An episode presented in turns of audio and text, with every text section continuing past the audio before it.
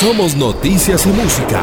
El Dorado Radio 99.5 FM y El eldoradoradio.com.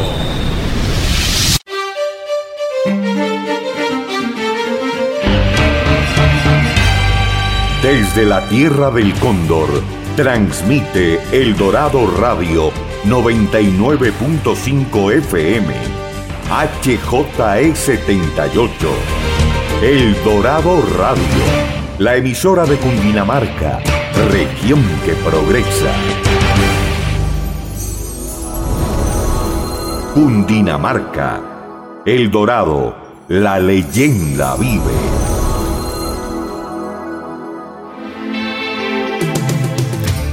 Atención emprendedores, ustedes tienen un espacio en El Dorado Radio.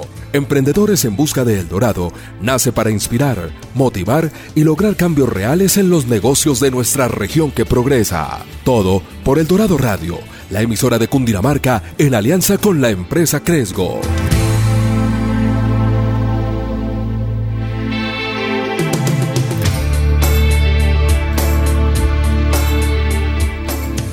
Buenos días a toda nuestra audiencia. Hoy sábado con grandes sorpresas, grandes emprendedores. Y bueno, hoy seguramente les va a encantar lo que les vamos a contar. Eh, y estamos en la mesa con Andrés y Catherine. Catherine, Andrés, buenos días. Buenos días, ¿cómo están? Hola a todos, ¿cómo vamos? Bueno, muy contento, muy contento hoy porque vamos a hablar de un, de un negocio muy interesante, una emprendedora que tiene muchas ganas de, ir impactando con el, con, el, con el negocio que tiene. Y Andrés, bueno, contémosle un poquito a la audiencia de qué se trata el programa de hoy, quién es nuestra invitada. Vale, bueno, hoy tenemos el placer de tener a la empresa NOA con nosotros. NOA es una marca de alimentos saludables que se enfoca en brindar opciones prácticas y convenientes para aquellos que buscan un equilibrio emocional y físico. Hoy hablaremos con ellos acerca de su empresa y cómo sus productos pueden mejorar nuestra salud y bienestar. Y ya hablando de nuestra invitada, ella es profesional en gobierno y relaciones internacionales, tiene una maestría en innovación empresarial, también tiene experiencia laboral en temas como mercadeo y market research. Hace un año crea junto a tres socios la marca NOA. Esta es una marca que ofrece productos, como ya lo dijimos, saludables y prácticos. Lanza el primer producto Istanoa, la primera bebida vegetal en polvo totalmente vegana y empacada en presentación sachet. Es un producto pensado en que los clientes tengan leche vegetal a la mano para que cualquier bebida caliente o fría pues les funcione. Para nosotros es un gusto presentarles a Paula Paricio, co-founder de NOA. Paula, muy buenos días. Buenos días a todos, muchas gracias por habernos invitado a este espacio. Realmente para uno como emprendedor es una delicia que haya espacios donde uno pueda compartir su experiencia, espacios donde uno pueda contarles lo que estamos haciendo, que realmente es lo que uno necesita. Cuando uno tiene poco presupuesto y grandes ideas, uno sí necesita hacerle entender a la sociedad y a los diferentes nichos lo que uno está haciendo y pues contarles sobre los productos que hemos sacado. Entonces, gracias. No, nada, Paula, gracias a ti. Y bueno, antes de, que entremos un poquito en materia de NOVA, eh, cuéntanos un poco sobre Paula Paricio. ¿Quién es Paula Paricio? Pensamos y creemos que la pasión en, tu vida será el tema, digamos, de alimentación saludable, pero bueno, que seas tú quien nos cuente cuál es esa pasión que te mueve día a día. Claro que sí. Pues miren, realmente yo desde chiquitica he sido deportista, me ha fascinado el tema de la alimentación saludable. Aparte que me casina cocinar, sí trato un poco pues de ser coherente en el ser y hacer y que mi cuerpo realmente se esté trabajando para pues uno ser una persona un poco mejor en esta sociedad. Entonces, eh, realmente hace desde pandemia, que fue como una crisis, yo creo, y una situación complicada para todos, también trajo cosas súper positivas y lindas y fue de encontrarse un poco con uno mismo mucho más. Eh, he ido trabajando en diferentes sectores, sectores de gastronomía, sectores de market research, pero con pandemia realmente aprendí que el foco real de la vida es el ser de uno, el ser interno de uno y qué lo complementa a uno. Y empezando por la familia, por el esposo, por la hija, por la propia salud, cómo buscar una alternativa profesional que fuera coherente con ese propósito de vida que quería encontrar. Y es ahí cuando sale Noah, y acá es un tema súper bonito porque Noah en hebreo significa delicia, paz y descanso. Y es como después, digamos, de ese sacudón y esa turbulencia que genera la pandemia, yo como persona también quise buscar unos meses de descanso mental y de buscar realmente qué era lo que yo quería hacer con mi vida, más allá de poner como prioridad mi, pues, mi vida, mi balance, mi familia, eh, mi salud. Y esos dos meses de vida da, digamos que, la, la, patadita para que Noah empiece, digamos que, a coger furor. Y Noah, como tú muy bien lo dijiste, es una marca eh, que el día de mañana quiere tener un montón de productos que sean saludables, pero al mismo tiempo sean muy prácticos y convenientes para las personas. Y ahí cuando Noah, con ese nombre en hebreo de delicia, paz y descanso, fue, oiga, qué rico, démonos una pausa en la vida, pero empecemos a crear como unos, unos productos, pero también unos momentos y unas experiencias que le den sabor a la vida. Y empezamos con Instanoa, eh, un poco llamado Noa, como ya lo vieron, lo que significa Insta, llamado a esa vivencia del instante de la vida. La vida se nos va pasando y yo creo que hoy en día uno sí se tiene que meter una pausa, pensar lo que uno está haciendo y empezar a, a, desarrollar ese producto de Instanoa, de cómo me puedo tomar algo para disfrutar esa pausa en el día y disfrutar del instante. Instanoa es una bebida vegetal en polvo. ¿Cómo nace Instanoa? Y dijimos, oiga, qué rico que la gente pueda en cualquier parte, en un avión, en un glamping, en un hotel, en un viaje, poderse tomar una leche vegetal eh, con cualquier bebida que uno se le presente en el camino. Entonces, si yo en un avión, pues tengo un tinto, puedo sacar perfectamente de mi cartera un Instanoa, mezclarlo con el café y que quede como un café con una leche de almendras delicioso y realmente saludable. O si estoy, no sé, estoy escalando en una montaña, pues qué rico que en esa montaña, si tengo un tintico en mi termo, le puedo echar Instanoa, espectacular. Entonces, tiene un trasfondo de que siempre he sido saludable, pero también la pandemia me sacude, la pandemia me pone a realmente a buscar unas prioridades en mi vida, como es la familia, como es la comida, como es la alimentación, pero también me, me empuja a realmente yo como profesional que quiero hacer. Y era crear junto a tres socios más una empresa que aportara, digamos, todos estos pilares, pues que les estoy comentando que para mí hoy en día son fundamentales. Eh, esa soy yo, soy mamá de una chiquitina que además muy lindo también. Mi chiquita nace un mes después de que nace esta marca, que me demuestra un poco también cómo, cómo las cosas van saliendo, digamos, cuando tienen que salir, cómo la marca nace en el momento perfecto, eh, cómo mi chiquita también nace en el momento que perfecto que puede ver a una mamá junto también a su papá crear una empresa y lo que implica crear una empresa que es con esfuerzo, pero también con dedicación y demasiado amor. Eh, y hoy es el día donde ya cumpliendo un año, pues con esta marca, Em, no me arrepiento en nada de haber emprendido, me siento tranquila y contenta de que estoy pudiendo sacar adelante un producto el cual creo y realmente soy fiel creyente pues, de que va a ser un tesoro, digamos, el día de mañana, no solo en el país, sino en más países. Genial, Paula, muchísimas gracias por comentarnos más pues acerca de tu pasión y de dónde sale pues Noah, de dónde surge y qué significado tan bonito, ¿verdad? Este significado pues trae como tranquilidad, paz y pues qué delicia, ¿no? Probar eh, los productos de Noah. Ahorita pues queremos escuchar más acerca de los productos de Noah, pero entonces ahorita quisiera preguntarte cuál es ese equipo inicial que compone a Noah. Claro que sí. Entonces, eh, Noah, como les digo, lo empiezo yo, pero realmente pues uno necesita eh, más opiniones, uno necesita apoyos emocionales, apoyos en técnicas profesionales. Y ahí mismo empiezo, digamos, con mi esposo, eh, socio también, él se dedica pues meramente a temas como jurídicos, pero en la empresa me ha apoyado también en otros pilares importantísimos. Y una vez, digamos, estamos los dos, invitamos a dos personas adicionales que realmente pues son de nuestros mejores amigos, que, con las cuales compartimos valores, eh, muchos principios de vida, nos sentimos tranquilos y que también son, digamos que, amantes y apasionados del mundo saludable. Una de las socias eh, hace maratones, ha hecho ejercicio toda la vida, trata también de enfocarse mucho como en su, en su ser interior de cómo estar mejorando el día a día. Y es ahí cuando digamos que somos cuatro personas, dos hombres, dos mujeres, que tenemos diferentes atributos y cualidades que hoy es el día donde digo, tenemos no solo un producto que es un tesoro, tenemos una sociedad que es un tesoro y que se nos van a venir momentos difíciles, eh, complicados, pero yo creo que uno parte desde un principio fundamental y son los valores. Y es ahí donde yo rescato que también tenemos un equipo del cual me siento súper feliz y súper tranquila de tenerlo. Genial, Paula. ¿Y hoy cómo los podemos encontrar en redes sociales? ¿De pronto en tiendas físicas los podemos encontrar? Claro que sí. Entonces, nuestra marca que es Noa, eh, la pueden encontrar en este momento en Instagram como arroba Noa es equilibrio. Eh, y también tenemos una página web directa para hacer pedidos directos que es noaisbalance.com. Eh, tanto en Instagram como en la página también pueden encontrar un celular de WhatsApp también para hacer pedidos, para tener mayor información de marca. Y más allá de esos dos canales, digamos, directos, pues ya nos pueden encontrar en diferentes tiendas saludables.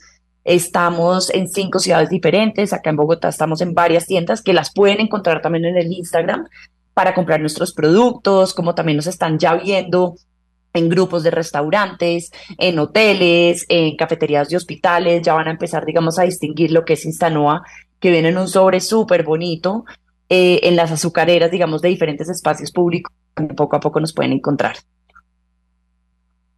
Bueno, Paula, yo creo que ya todos nuestros oyentes ya tienen fácil acceso de tus productos. Eh, y entremos un poquito precisamente a hablar de, de, aquello que, que, creo que te impulsa y que a través de los productos de NOA pudiéramos encontrar un equilibrio emocional y físico. ¿Cómo crees o cómo tú describirías que, que los productos de NOA logran este equilibrio?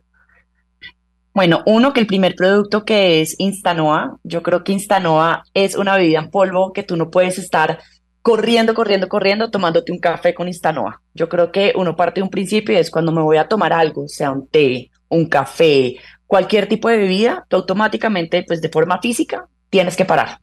Así sea para echártelo, así sea para tomar un sorbo. Yo creo que un poquito las personas las que logran coordinar tomarse un café trotando, tomarse un café caminando. Yo creo que es difícil y es ahí donde uno hace una conexión y es nuestro producto le da a la persona cinco minutos o dos minutos para parar y que cuando para en ese momento se puede conectar a una música, puede estar hablando con una amiga, está, digamos que, reteniendo esa rutina del día a día para tomarse algo, uno, que es rico, que uno le dice, oiga, qué delicia, tomarme un tintico con un sabor de coco, con un sabor de arequipe, pucha, emocionalmente yo creo que sí altera los sentidos de, de estoy teniendo una sensibilidad deliciosa en mi boca. Y más allá de eso, pues también sentí la tranquilidad de que le estoy dando un boost energético súper bonito al cuerpo a base de la crema de coco que está en nuestro producto. Y dos, pues que es algo saludable, que no me está aportando un azúcar mala, que no me está aportando, digamos que ningún nivel de toxicidad al cuerpo. Entonces, yo creo que se juntan muchas cosas, ingredientes, pero también el momento.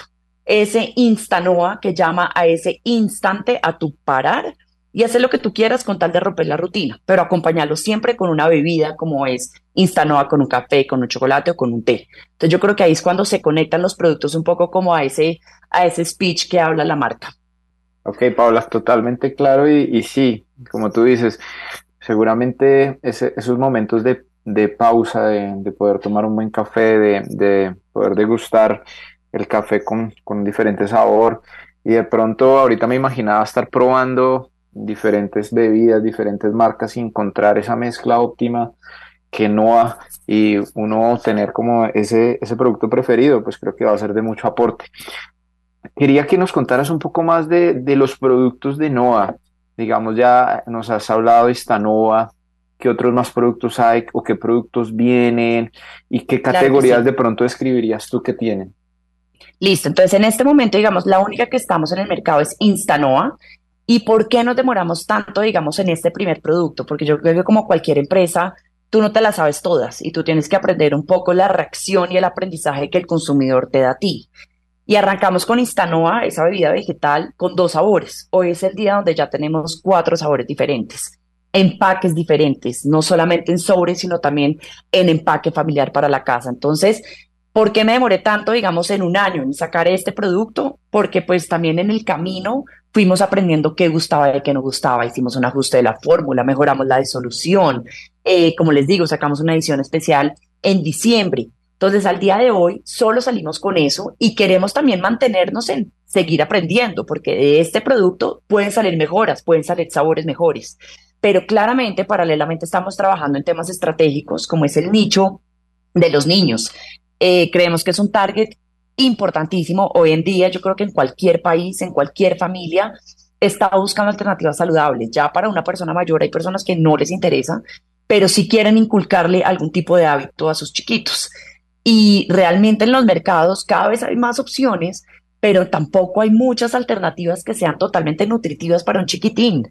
De pronto en tu casa tú puedes hacer desde ceros algo, pero en el momento, digamos, de tú mandarle en una lonchera algo que ya esté empaquetado, digo, unas papas, un alpín, un milo, hay muy pocas alternativas saludables. Entonces yo creo que hay una oportunidad enorme donde sí queremos, y ya estamos, yo creo que a punto de, yo creo que en unos dos meses de lanzar un producto especialmente para niños, pensado en eso, pensado en la practicidad, tal cual como fue Instanoa, eh, para los grandes, pero también pensado en el sabor, pensado también eh, en, digamos, en esos momentos de los chiquitos cuando comen, no solamente en la casa, sino en los jardines, en un viaje, cómo Noah puede ofrecerle, digamos, un producto que sea súper práctico, no solo para los chiquitos, sino para las mamás. Es, digamos, que es otro nicho que se nos viene y se nos van a venir más. Y yo creo que lo que hay es nichos para llegar. El tema del deporte, yo creo que ahí también hay un nicho muy alto, sin embargo, es bastante competitivo. Proteínas encuentras un montón, colágenos encuentras un montón, pero es un nicho que no podemos rechazar. Pero como al comienzo, digamos, el foco es enfoquémonos en los productos masivos que hoy en día existen en el mercado, pero que realmente no le están dando ningún aporte ni mental ni nutricional a las personas.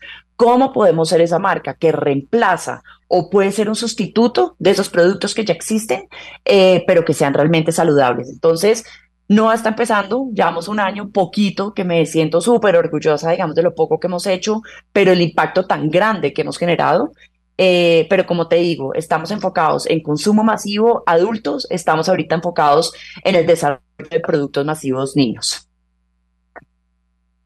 Hola, una pregunta y, de pronto como por curiosidad, pero que, también pueda, pueda apoyar a los, a los oyentes. Cuando ustedes hacen un desarrollo de producto, este que nos contabas de, de desarrollo para niños, por ejemplo, ¿cómo, ¿cómo es esa experimentación? De pronto ustedes tienen, bueno, eh, primero van y hacen unas encuestas, dicen los niños están buscando esto, después van y producen, o sea, el laboratorio, van y hacen unas pruebas piloto con niños. Sí, ¿cómo, cómo es ese proceso que, que se hace desarrollo el producto? Me parece súper chévere que me preguntes eso porque digamos que uno tiene que abarcar muchos pilares. Entonces, uno es una investigación, digamos, de mercado interna que hacemos nosotros en el equipo, eh, tal cual, haz de cuenta, eh, búsqueda digital, búsqueda de voz a voz hacemos encuestas, hacemos encuestas no solamente a mamás, hacemos encuestas a niños, hacemos encuestas, por ejemplo, a pediatras, a médicos, para no lograr, digamos, sacar un poco una conclusión de lo que nosotros queremos versus lo que realmente vamos a hacer. ¿A qué voy? Por ejemplo, digo, vamos a sacar un producto que debería tener estos ingredientes. Sin embargo, cuando uno hace un, por ejemplo, un producto para niños, pues uno tiene que ser muy responsable, por ejemplo, en meter una contribución importante a las vitaminas que necesita un niño. Eso nosotros como NOVA no lo sabemos. Ahí nos apoyamos, por ejemplo, en el tema pediátrico.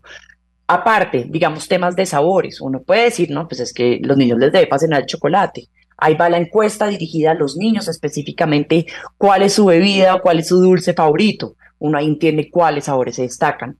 Dos, en tema, por ejemplo, de empaques. Oiga, realmente al chiquito o al pediatra no le importa. Vámonos, es realmente al comprador, vámonos a los padres. Los papás ¿Qué buscan? ¿Qué tipo de empaque puede ser más práctico? ¿Lo que le cabe en la cartera a la mamá, a la pañalera o en la maleta de viaje? Entonces yo creo que, pues yo creo que no, al comienzo uno sí hace un, una investigación súper robusta en diferentes temas, en temas de sabores, en temas de formulación, en temas de packaging, en temas de ventas, en temas de canales, en temas de pricing. Entonces uno sí tiene que hacer, digamos que, una investigación previa eh, y una vez se hace esa investigación previa, ya uno sale, sale, como al siguiente paso de experimentación y pruebas de producto.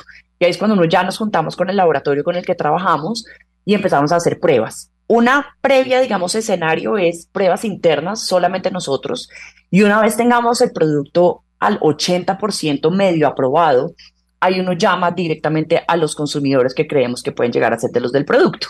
Entonces, por ejemplo, con Instanoa pasada, hicimos alrededor casi de 90 focus groups o grupos focales con diferentes targets. Entonces, por ejemplo, llamamos al, a diferentes edades, diferentes, pues, género, mujer, hombre. Eh, también preguntamos un poco los gustos, quién toma leche vegetal o quién no. Llamamos veganos, vegetarianos, el que rotundamente odia el tema del veganismo. Y ahí pasamos a unas pruebas de focus groups. Una vez hacemos esas pruebas de focus groups, logramos volver a trabajarle al producto. Llegamos a un producto cuasi final, y ahí ya depende de qué tan pulido o no pulido, le mandamos esas pruebas a personas seleccionadas de esos focus groups para que nos den, digamos que, el punto final. Hasta ahí, digamos, es cuando uno ya lanza. Y una de las cosas que nosotros nos pasó con el primer producto fue, oiga, siempre tenemos un comentario. No, pero es que ahora no me sabe tan rico. No, pero es que ahora la disolución. Llegamos en un punto que dijimos, tenemos que parar porque ya hemos hecho un trabajo súper juicioso y hay que lanzarse. Y yo creo que cuando uno se lanza es cuando ahí sí se vienen los aprendizajes.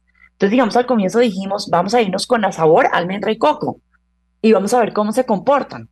Hoy el día dijimos en diciembre, oiga, muy chévere almendra y coco, se van súper parejos, saquemos Arequipe.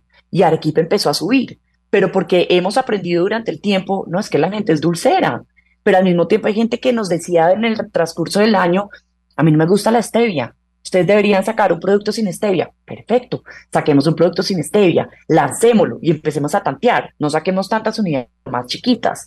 Eh, el tema del packaging, no, nuestra idea es sacarlo en sobres, pero después nos dijeron, no, pero es que yo también quiero hacer mi leche vegetal en mi casa, saquen un empaque de casa. Ah, perfecto, saquémoslo. Entonces yo digo que uno cuando va a lanzarse, uno no se las sabe todas, uno sí tiene que ser muy riguroso en una investigación previa, pero realmente los aprendizajes vienen después. Y eso yo creo que a uno le va a pasar con cualquier producto y con cualquier emprendimiento. El público y el cliente es lo que a uno le va a enseñar al fin y al cabo lo que uno tiene o no que hacer. Y un poco digamos que esos cambios, mira, ha sido interesante, pero también nos ha llevado procesos, porque pues uno piensa que todo el mundo está pensando que se quiere volver más saludable. Y ese nicho todavía digamos que yo siento que es muy pequeño comparado a la realidad. Eh, y eso va un poquito en temas de generaciones, es decir, yo siento que entre más joven la gente sea, más está, digamos que, adaptándose a esas nuevas métricas saludables. Entre más mayores, eh, pues optan uno, o porque el médico le dijo que tiene que volverse saludable, o porque la hija o el esposo le dijo, o eh, porque realmente quiere. Pero hay generaciones ya mayores que dicen, pues no me importa, he comido toda la vida así, a mí nunca me habían dicho que esto era malo, que esto era malo, si toda la vida he comido así, estoy perfecta, ¿para qué? Entonces yo creo que los retos se encasillan dependiendo, digamos, de las generaciones. Para futuras generaciones se va a venir un boom mucho más grande en temas de, de, cuidarse la salud, pero también ha sido muy bonito porque precisamente con Instanoa, que le llegamos a gente mayor también, que está cambiando unas alternativas de otras cremas instantáneas porque el médico le dice que tiene que cambiar porque no son buenas, y han probado Instanoa, eh, han logrado entender cómo cambiarse algo saludable pero siendo rico, pues también puede ser muy chévere. No realmente lo saludable es aburrido, no realmente lo saludable, eh, pues no, no es ni rico ni es aburrido. Entonces, yo siento que todavía hay mucho campo por trabajar, mucho mindset que cambiar y hay un reto de uno como marca. ¿Por qué yo le voy a cambiar a una persona que le fascina la leche de vaca tomarse una leche de almendras? Que está feliz con su leche de vaca y que la leche de vaca también aporta cosas bonitas eh, es hay un reto de uno de cómo explicarle unos beneficios versus otros. Y yo creo que más allá de un tema de ingredientes, pues yo también tengo que atar los otros beneficios que tenemos nosotros como marca, como la practicidad, como la conveniencia, como los sabores, como el tema emocional. Entonces yo siento que, que, que sí, se está viendo una tendencia de movimiento a cuidarse más, eh, pero sigue siendo eh, pues un reto enorme, porque no es fácil, no es fácil tú cambiarle el chip a muchas personas y más que todo, fíjate ahorita nosotros con Instanoa que queremos entrar en consumo masivo, aerolíneas y hoteles, eh, el chip para, eh, eh, para esos grandes grupos no se entiende de por qué, digamos, la variación de precio de uno con el otro. si yo estoy pagando menos, pues ¿por qué voy a parar de pagar menos? Porque voy a ingerir en un gasto. Y es uno convencerlo de que es que el precio es mayor, porque pues es un concepto saludable, tiene mejores ingredientes. Lo entienden, pero no lo asimilan. Entonces, entonces es un reto enorme, es un reto enorme tú seguir, digamos, convenciendo a la gente de opte por esta línea, opte por estos productos, eh, que es muy fácil para unos, pero para otros es complicadísimo. Entonces yo creo que todavía hay mucho, hay, hay la tendencia, pero es un reto enorme y más como marca pues naciente. Los productos que seguramente nos son más saludables cuestan un poquito más. Tú nos decías que han, han, han encontrado otras otras formas en las que se anclan en, su, en la propuesta de valor para poder comunicar adecuadamente eh, el por qué pues Instanova es mejor. ¿Qué, ¿Qué, más han hecho para poder, digamos que, hacer ver a ese comprador que realmente la oferta saludable así cuesta un poquito más, realmente es la mejor porque es lo que quiere el cliente y lo que está buscando el cliente. Pues mira, yo creo que ahí uno, pues uno no puede como marca criticar lo que no es saludable, porque pues también esa marca ha hecho un esfuerzo, entonces uno no puede desvalidar, digamos, el otro producto. Em, pero lo que uno sí tiene que, que tratar es de coger ya productos en el mercado, tendencias que la gente, por ejemplo, ya ha hecho ese cambio y lograrlo trasladar a mi producto. ¿A qué voy? Por ejemplo, la gente que compra la leche de vaca y la leche de almendra, pues ya de por sí si la compra, sabe que el precio es totalmente diferente. Yo tengo que, en mis palabras, hacerle entender ese caso para que entienda el cambio de mis precios de lo mío con otra crema instantánea que es el triple más económica. Si le tengo que dar como ejemplos reales, como no sé, el tema de eh, la hamburguesa hecha, digamos, las Beyond o unas marcas, digamos, de unas hamburguesas como más revolucionarias veganas, porque terminan siendo más cara que la de una carne? Ojo, y ahí no es una más saludable que otra. Hay unos precios diferentes, pero porque son procesos diferentes, tienen ingredientes diferentes, ahí hay una diferencia. Entonces, ¿cómo me ha, cómo me, ¿qué me ha facilitado a mí? Ponerle casos reales de productos, de esas diferencias, de ese, de ese willing to pay, a un poco llevarlo a mi producto porque si no, no es fácil. Y pues obviamente tengo que explicarles ingredientes, implicarles eh, pues, eh, beneficios, eh, pero, pero no es fácil, no es fácil. Me toca escoger casos reales para uno poderlo hacer entender a las personas, o si no, nunca lo van a entender. Bueno, bueno, son retos de todos los días que se tiene cuando se emprende. Y recordarle a nuestra audiencia que estamos con Paula Aparicio, co-founder y CEO de Noah is Balance, una bebida que, es totalmente saludable y podemos llevar en nuestro bolsillo o todas las mujeres en sus carteras. Nos vamos, Paula, a un pequeño corte de comerciales. Vamos a tomarnos un rico café de Cundinamarca, pero también para que todos puedan, ojalá, un café y aquellos que no toman café puedan combinar esta bebida que estamos, eh, de la cual estamos hablando hoy y volvemos en instante. Atención emprendedores, ustedes tienen un espacio en El Dorado Radio. Recuerda nuestra cita todos los sábados a las 10 de la mañana con Emprendedores en Busca de El Dorado. Emprendedores en Busca de El Dorado nace para inspirar, motivar y lograr cambios reales en los negocios de nuestra región que progresa. Todo por El Dorado Radio, la emisora de Cundinamarca en alianza con la empresa Cresgo.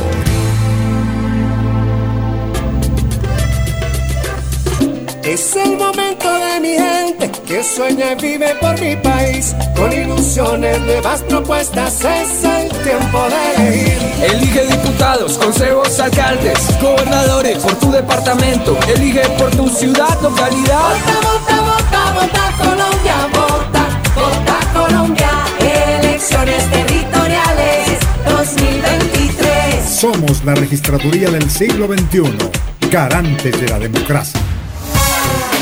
Este lunes festivo, Día de San José, El Dorado Radio 99.5 FM tiene una programación especial para ti. De 8 a 10 de la mañana, Mujeres y Música, con las mejores canciones interpretadas por ellas. mujeres y su música. Recuerdo y entre las en los géneros tropicales, románticos y de despecho. Tu amor ya es pasado y lo pasado pisado. Las mujeres y su música. como las De 12 a 2 de la tarde, solo salsa, canciones que le cantan al amor.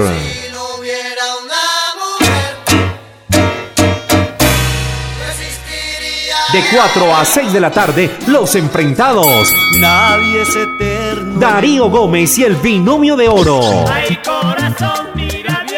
Lunes festivo de San José, con la mejor compañía. El Dorado Radio 99.5 FM, emisora de la Gobernación de Cundinamarca. Atención emprendedores, ustedes tienen un espacio en El Dorado Radio. Emprendedores en Busca de El Dorado nace para inspirar, motivar y lograr cambios reales en los negocios de nuestra región que progresa. Todo por El Dorado Radio, la emisora de Cundinamarca en alianza con la empresa Cresgo.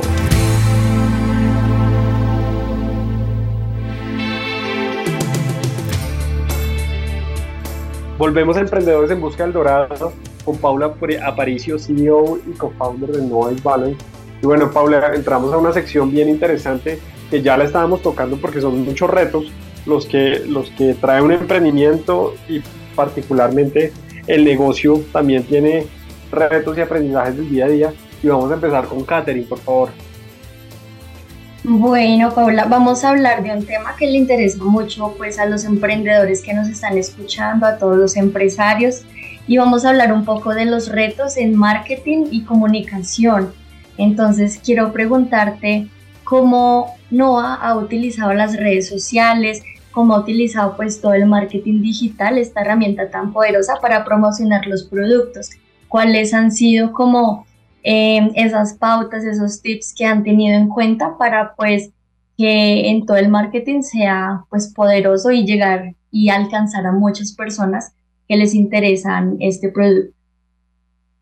Claro que sí, Catherine. Pues yo creo que en temas de mercado y comunicación, hoy en día, como tú le dijiste, el tema digital es todo, pero uno no puede olvidar también la importancia y lo bonito que es el tema del voz a voz.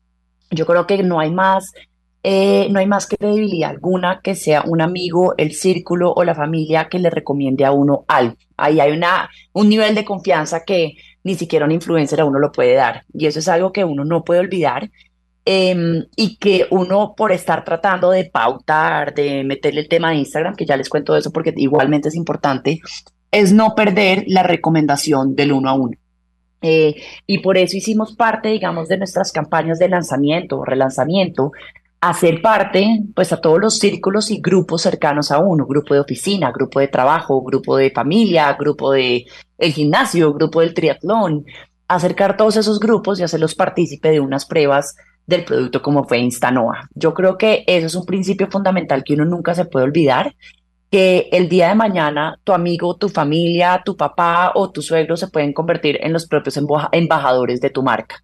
Entonces yo creo que esa es una herramienta fundamental que no podemos perder de vista y que nos ha servido y es de la herramienta que hoy en día más agradezco. Eh, paralelamente, claramente pues tenemos Instagram como segunda herramienta que es importantísima en el tema de comunicación visual por medio de fotos, videos o reels, pues ha sido muy importante. Más que todo porque como nuestro producto no existe, el consumidor tiene que entenderlo muy bien, tiene que entender cómo es el empaque, tiene que entender cómo se sirve, eh, para qué sirve, cómo viene. Entonces, en, en, temas de Instagram es importante porque pues las fotos sí hacen que nuestro producto se explique de una mejor forma. Entonces, eso pues básicamente se ha sido muy importante. Al comienzo empezamos con un tema eh, muy pausado, tratando pues de poner información muy básica, cada vez uno va cayendo en cuenta que el tema visual de cómo una buena foto pues realmente no solo generar awareness, sino pues conversión, una compra pues es, es bastante importante y como hoy en día le estamos metiendo mucho a la generación de contenido por Reels, el tema de recetas, cómo enganchar a una persona y enseñarle cómo puede usar Instanoa no solo con un café, sino con más preparaciones de una manera súper sencilla y súper fácil. Eso también cómo ha servido. Entonces, digamos, yo creo que pues Instagram es un must en el tema, digamos, de uno tener una presencia eh, pues ante el consumidor digital, como también pues también el tema de influencers es importantísimo y como pues uno hubiera creído que, que los influencers, digamos, de más, no sé, de un millón de seguidores son realmente los que nos van a mover, hemos caído en cuenta que hay una, un poder enorme en los microinfluencers, dado que pues yo creo que el consumidor pues le tiene una mayor confianza a lo que dicen versus un, un, un, influencer que tiene millones de seguidores que de pronto que lo que digas por un tema de publicidad más no por un tema de credibilidad al producto. Entonces esos microinfluencers también nos han ayudado un montón en hacer publicaciones. Realmente nosotros no hemos tenido presupuesto para pagarles a esos influencers. Ha sido un tema donde realmente les hemos llegado con el producto y que si a esos influencers les gusta, hacen la publicación orgánicamente. Si no les gusta, perfecto, no la hacen. Entonces, eso también ha sido un nicho pues eh, interesante porque no solo ha sido, oiga, esta gente está hablando por redes, sino esta gente realmente le está gustando. Y el día de mañana nos está pidiendo y uno ve que vuelven a publicar, pero no con el producto que uno les envió, sino por un producto comprado que ellos compraron. Entonces, ese nicho de influencers pues claramente sí es lo que mueve y sigue teniendo, digamos que una fuerza pero, pero espectacular y uno tiene que no solo buscar influencers, simplemente que sean entonces que coman saludable porque nuestro producto es saludable. No, busquemos un influencer que si se monta en su bicicleta y un ciclista se para a tomar un tinto, pues también va a ser práctico tomarse un tinto con Instanoa. O busquemos también una persona que le fascina sacar fotos de viajes. Oiga, qué rico que se yo Instanoa en sus viajes en un avión y lo saque. O el vegano o el no vegano. Es decir, yo creo que uno no se puede sesgar en que nuestro producto es saludable, entonces le tenemos que pegar a la gente saludable. No, uno también le puede pegar a gente que, que tiene otros gustos, pero que el producto es muy conveniente también para sus gustos. Eh, y finalmente, pues claramente yo creo que el tema de pauta es algo que uno tiene que hacer. Nosotros eh, hasta final de año empezamos a hacer unos intentos de pauta, todo in-house, no hemos tenido presupuesto, digamos, como para, para hacer contratación externa, unos freelancers de, de pauta digital. Eh, y realmente sí podemos ver que, que, que, con un ejercicio muy primario, pues sí se tuvo unos resultados súper positivos. No solo, entonces uno puede poner ahí los objetivos, quiero tener seguidores, pues los tengo. Es decir, yo creo que hay una lógica detrás de digital que sí hace que cuando uno pone plata, pues sí genera algún tipo de impacto, el impacto que uno quiera. Eh, pero eso es algo que todavía, digamos, tenemos que aprender y claramente a mayor presupuesto le meteremos mucho la picha a la pauta porque pues eso eso, eso tiene resultados. Es decir, yo creo que ahí no hay nadie que pueda decir que no se tienen, porque sí, sí los tienen. Eh, pero ha sido un año, como les digo, muy primitivo, eh, no dejando de lado este foco, digamos, del voz a voz, no dejando de lado el tema de los influencers, pero enfocándose más a los círculos micro de influencers, eh, metiéndole mucho la ficha a la generación de contenido para hacerle entender a la gente qué es nuestro producto y para qué sirve. Y yo creo que ya lo que se nos viene es un trabajo austero en temas pues más digitales, en temas de, de, de, pagar por publicidad, que eso realmente pues sí tiene efectos. Exacto, Paula. Pues mira, en mi caso no soy vegana, pero la verdad el producto está súper interesante y quisiera que nos recordaras pues a los veganos y a los no veganos cuáles son esos beneficios de consumir los productos de la marca Noa. Claro que sí. Uno, pues es la primera leche vegetal en polvo eh, pensada on the go, es decir, que tú te lo puedes llevar en tu bolsillo y te lo puedes tomar en cualquier parte. Dos, pues que es libre de lácteos y es totalmente pues plant-based o vegana, que eso tiene un plus porque pues no existe en el mercado o una leche vegetal en polvo, pocket size, que sea, que sea vegana.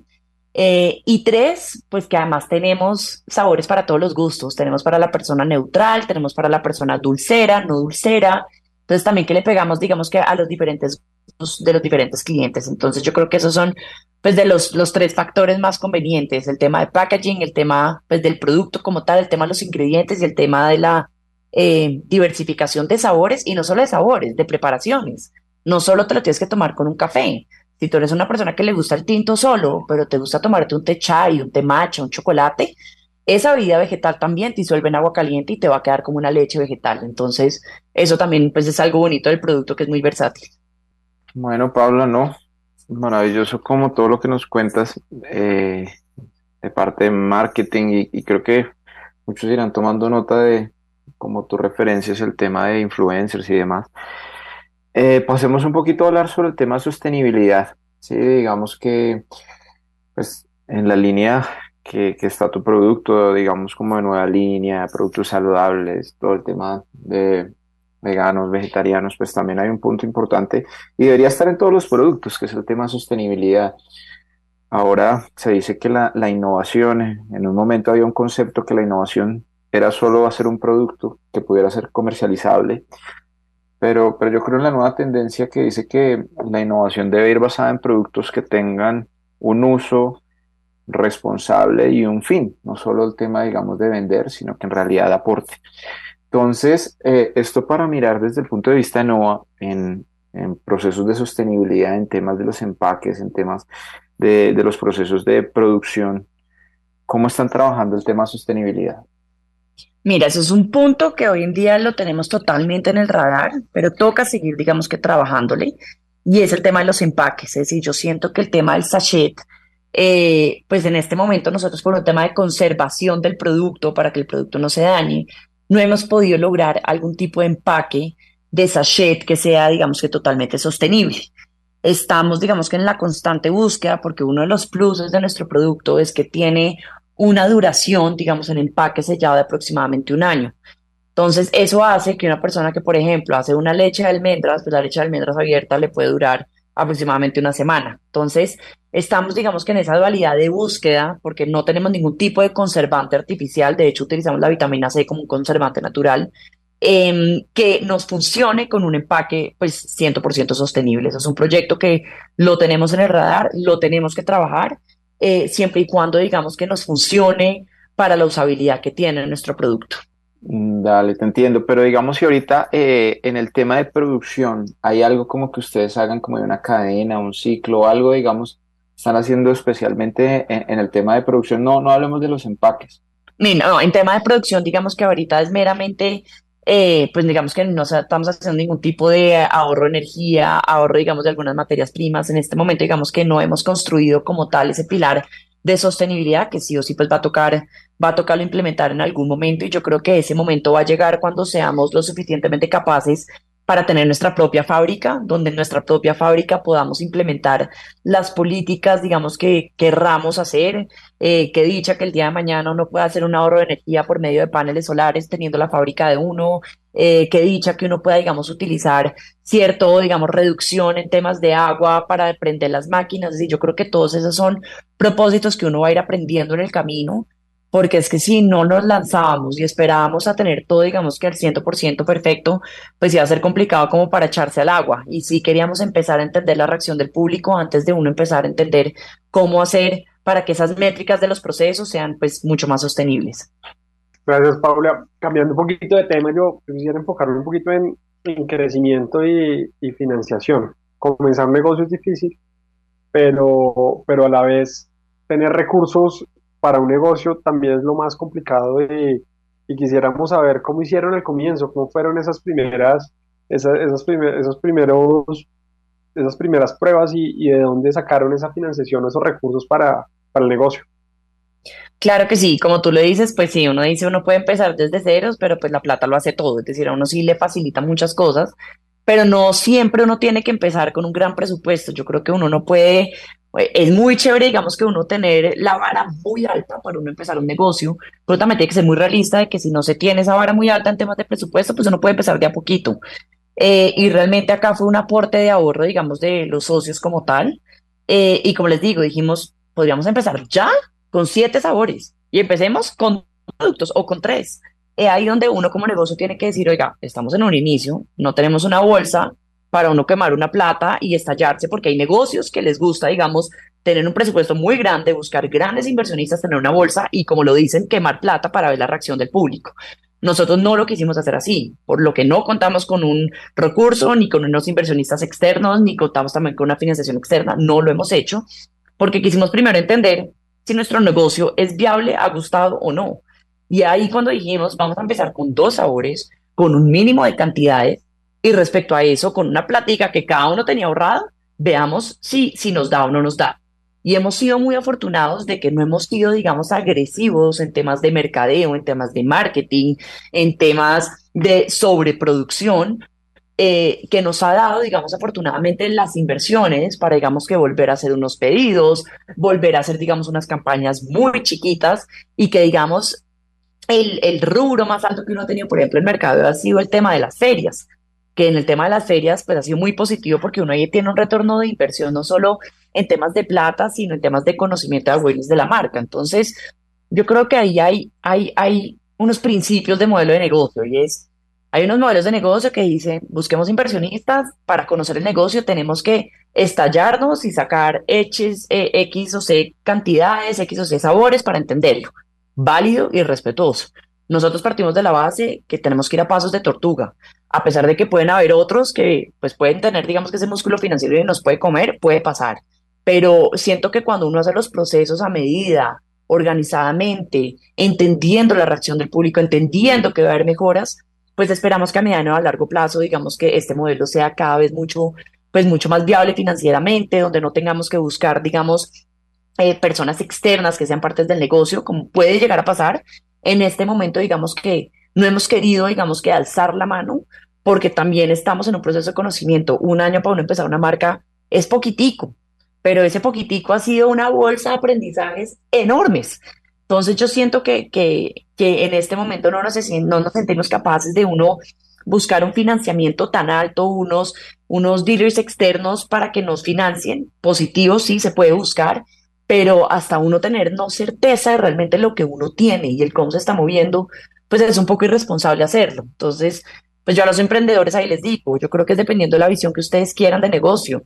Oiga, queremos buscar externos, queme y queme plata para aprender, o empecemos de a poquito con lo que uno pueda llegar a conseguir, y yo creo que uno sí logra, es decir, eh, si uno tiene un bajo presupuesto, uno sí puede, y lo hemos hecho así, entender primero nuestro negocio y ahí uno decir, oiga, estamos bien con lo que estamos, de pronto sí necesitamos ayuda, pero como les digo, llevamos un año que ha sido aprendizaje y que menos mal no hemos accedido a externos, sino hemos accedido como a cosas mucho más grandes, porque lo que hemos aprendido ha sido un montón. Vale, maravilloso. Y también, también hay otra pregunta, otra duda que, que surge, otro reto grande y es, hay mercados más maduros, por decirlo así, como Estados Unidos, en los cuales, en los cuales un producto como el de ustedes, pues tiene un mercado, la adopción es mucho más alta. Eh, ¿Han pensado o qué planes han, han, visto frente a estos mercados potenciales donde, donde los consumidores sí tienen esto presente y adicional consumen muchísimas alternativas como los, son los productos de NOA? Sí, correcto. Es decir, y esos escenarios los tenemos. De hecho, nosotros tenemos una línea también de trabajo que es el tema de expansión de NOA. Y si vemos que así como el producto no existe acá en Colombia, tampoco existe en otros países. Entonces, pues sí hay, hay unas oportunidades enormes. Eh, y también un poco bajo nuestra visión de negocio es cómo nos vamos a echar al agua, digamos, en Estados Unidos, que es un mercado enorme, es un, que, un mercado que va a 200 horas, es decir, va, va rapidísimo, conozcámonos nosotros. Y es ahí donde después de un año dijimos, oiga, listo, perfecto. Está gustando nuestro producto, esos sabores son espectaculares. Tenemos la capacidad operativa para exportar y ofrecer X o Y cantidades. Eh, ya estamos entendiendo cómo explicamos nuestra marca y nuestro producto. Lancémonos. Eh, entonces yo siento que también hay un tema. Claro, las oportunidades a uno siempre le están hablando. Oportunidad por acá, oportunidad por acá, oportunidad por acá. Quiero meterle plata, venga, vende, meta acá. Válido. Eso está y uno no se puede perder en el radar pero uno tiene que estar muy tranquilo en lo que uno tiene y estar tranquilo uno tener la capacidad de ofrecer lo que uno tiene. Porque podemos llegar a Estados Unidos, claro, se enamoran de nuestro producto, pero si nosotros no contamos, digamos, con la capacidad operativa para darle X o Y cantidad de productos, pues nos vamos a quemar y nos hundimos. Entonces, sí o sí, sí se viene, digamos, algo muy interesante entrar a Estados Unidos. Tenemos mercados como México, donde también el tema saludable está en auge. El tema de Panamá también es interesantísimo porque hay un mix de gusto latino, pero también el gusto americano, donde está ese willing to pay por pagar productos saludables, pero está el gusto latino que le gusta también el sabor arequipe de Instanoa. Entonces, digamos que ahí hay tres, tres, tres países súper interesantes. Eh, de los cuales justo este año vamos a estar en una feria en Estados Unidos en el segundo semestre, para entender cómo funciona el mercado allá, porque pues uno lo ve muy fácil, claro, allá hay veganos, allá hay vegetarianos, pero allá digamos la operación es distinta. Acá uno entra directamente, yo, Pablo Aparicio, yendo en tienda en tienda vendiendo el producto. Estados Unidos es bajo una red de distribuidores para tú poder vender tu producto. Entonces, ¿cómo uno llega a esa red de distribuidores? ¿Cómo uno se organiza financieramente para que el margen de dé?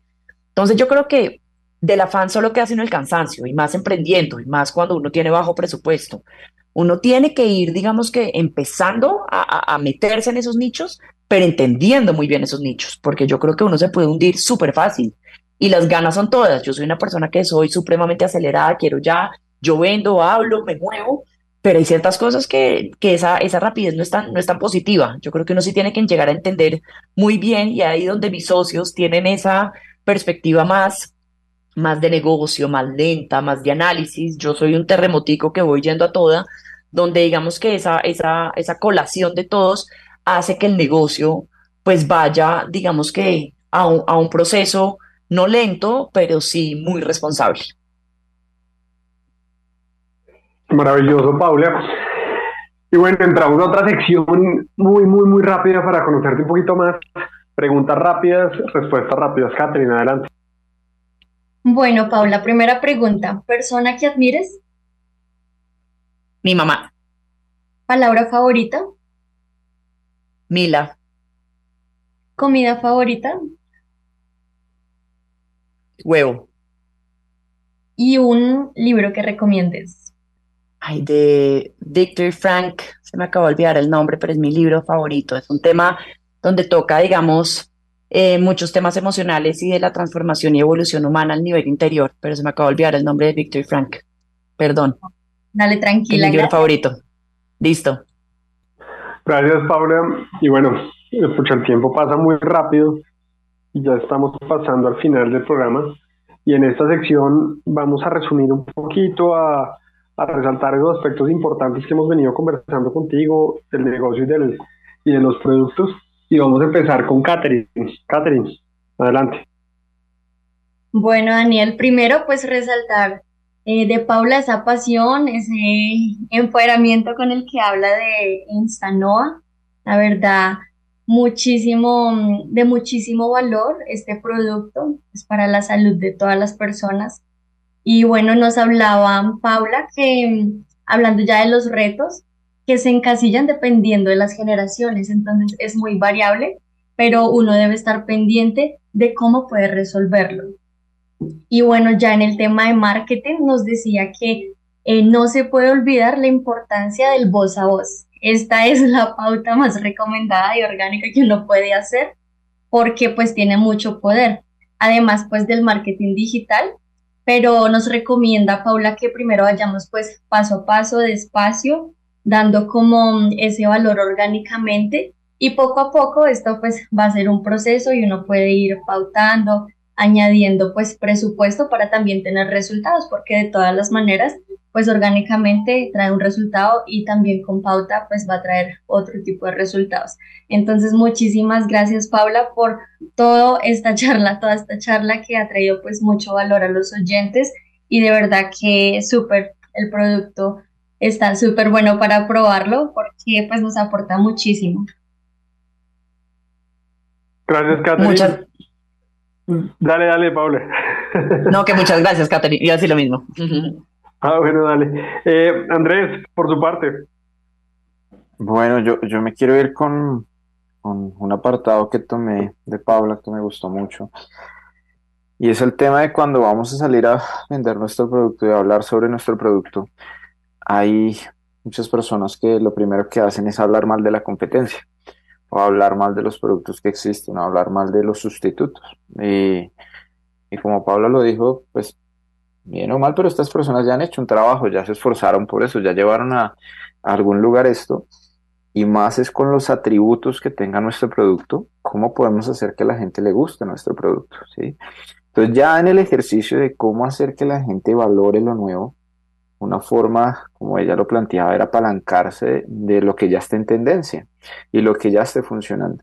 Entonces, este es un camino que seguramente nos va a cortar trecho, no quiere decir que pues no tengamos que hacer nuestra parte, pero sí es ver ya dónde hay una tendencia, qué personas ya la han acogido, cuál puede ser un nuevo nicho, cómo puedo traer una tribu de un lado al otro y que permita crecer mi producto. Pero creo que ante todo es eso, eh, el tema de hablar mal de la competencia, hablar mal de los demás, eso, eso no nos llena ni, ni como empresarios ni como personas. Entonces busquemos siempre fortalecer nuestro producto, tengamos claro cuál es la propuesta de valor, tengamos claro qué es lo que busca ese buyer persona que tenemos y de esa manera seguramente las ventas llegarán y el crecimiento llegará. Bueno, Andrés, muchísimas gracias. Yo por mi parte voy a resaltar varias cosas eh, hay algo muy importante y quiero resaltar de la conversación con Paula, es el foco. Eh, esto es una estrategia muy clara y es, y es poder hacer renuncias en cuanto a, para no desviarse y lograr concentración específica, en, en este caso en, en un producto específico, en un mercado específico, para entender muy bien ese nicho y ojalá ese, ese subnicho de mercado donde, donde realmente están aquellos que, que van a consumir inicialmente y seguramente eso poco a poco eh, va a generar la expansión o el crecimiento que estamos esperando. Lo otro creo que resalto y es todo va paso a paso. Es muy importante, es muy importante tener en cuenta eso porque a veces queremos hacer las cosas muy rápido, nos saltamos eh, realmente lo que logramos son resultados erróneos y probablemente desperdiciamos, desperdiciamos dinero. Y ahí conecto con la tercera y es algo muy importante y creo que, que para nuestros oyentes, cuando queremos emprender, es importante tener un concepto clarísimo en nuestras finanzas y es ahorro. porque si tenemos ahorros podemos y podremos invertir, podremos tomar el riesgo de crear negocios que pueden tener un potencial gigantesco, pero a la vez, a la vez tienen el sustento económico de cómo, de cómo poder lograr las cosas poco a poco. Muchas veces dentro de nuestra economía diaria, y se lo decimos mucho a nuestros, a nuestros, a nuestros clientes, a nuestros oyentes, eh, no tenemos un rubro de ahorro y no tenemos, no guardamos una platica, ya sea para imprevistos o para futuros, futuras inversiones que podamos tener. Y en este caso, qué más chévere que poder arriesgar nuestros recursos y hacerlo como lo está haciendo Paula, poco a poco, pero también con una certeza clara de, de ir focalizando, ir yendo hacia donde ellos quieren ir. Eh, y por último, muy claro y creo que nos deja un mensaje chévere y es, por más producto potencial que tengamos, es importante entender el mercado, no asumir que los mercados son iguales, eso es muy importante, porque cuando hacemos algún tipo de expansión internacional, es importante entender cómo funcionan los mercados para adaptarnos, porque probablemente el producto va a ser el mismo, pero la estrategia, la adaptación, la comunicación va a ser totalmente diferente y creo que nos deja un mensaje claro de, de ese paso a paso también va atado a, a ese análisis y ese entendimiento de, de, ese mercado, de ese cliente final, que como nos comentó durante la charla, pues ellos han, se, han, se han tomado el tiempo de, de poder conversar con ellos en el detalle y poder entender qué hacer y qué no, y cuando lo han logrado, eh, efectivamente pues han podido mejorar, pero literalmente lo que nos decía Paula era, láncense y cuando se hace el lanzamiento, seguramente el aprendizaje será mayor y la experiencia pues se nutrirá día a día con los mismos clientes. Paula, ya estamos en, en la última parte y queremos uno, agradecerte por acompañarnos y dos, nos encantaría que nos dejaras una frase de motivación para esas emprendedoras que nos están escuchando en, en Cundinamarca. Muchísimas gracias a ustedes por este espacio. Como les dije al comienzo, estos son los espacios donde uno realmente eh, aprecia y valora para poderles contar las historias de uno. Y yo creo que una de las frases, pues, no sé, que uno aplica en el día a día es nunca es tarde. Eh, yo hubiera pensado que siempre iba a trabajar para una empresa, iba a ser empleada, eh, y dije, oiga, nunca es tarde, voy a ser mamá, va a ser un poco complicado montar empresa, no, nunca es tarde, hágale. Es decir, echarse al agua es de lo más valiente que un humano puede llegar a ser. Es lo más valiente uno echarse y aprender de los errores de uno, de los errores de los demás y de los aprendizajes de los demás. Y por último es, eh, uno no se las sabe todas. Eh, y yo creo que eso es un egoísmo y una terquedad de uno como ser humano pensar que lo que uno está haciendo es lo que es al revés, yo creo que el emprendimiento lo que a uno lo hace caer en cuenta es que eh, la experiencia de la vida y los demás le pueden enseñar a uno y ellos pueden ser los maestros de vida para uno. Paula, mil gracias. Y lo último, antes de, cerrar, ¿dónde pueden comprar los productos de ustedes para, para que ya sea en la página web o en, o en sitios físicos, donde aquellos que nos están escuchando pueden ir y comprar eh, claro que sí. el Instanoa? Claro que sí, yo creo que el punto referente para encontrar todo es nuestro Instagram, que es arroba Noa es equilibrio. Ahí en el Instagram pueden pedirnos, pueden encontrar nuestra página web, pueden ver las centros donde estamos ubicados en las diferentes ciudades. Eh, ahí encuentran todo. Yo creo que ese es nuestro marketplace donde pueden encontrar dónde comprarlo. Super, Paula. Y bueno, nos despedimos. Recuerden que nos pueden seguir en arroba Cresgo en Instagram y LinkedIn y visitar nuestra página web www.cresgo.com.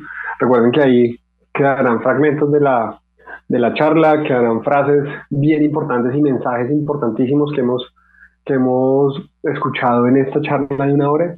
Cualquier duda o pregunta, recuerden, lo pueden enviar al dorado arroba cresgo.com o a la línea WhatsApp 320-940-6057. No siendo más, muchas gracias Paula, Andrés y Catherine por la compañía del día de hoy y la charla que tuvimos. Muchas gracias a ustedes. Que estén muy bien. Atención emprendedores, ustedes tienen un espacio en El Dorado Radio. Recuerda nuestra cita todos los sábados a las 10 de la mañana con Emprendedores en Busca de El Dorado. Emprendedores en Busca de El Dorado nace para inspirar, motivar y lograr cambios reales en los negocios de nuestra región que progresa. Todo por El Dorado Radio, la emisora de Cundinamarca en alianza con la empresa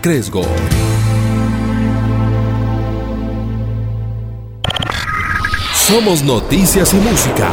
El Dorado Radio 99.5 FM y eldoradoradio.com.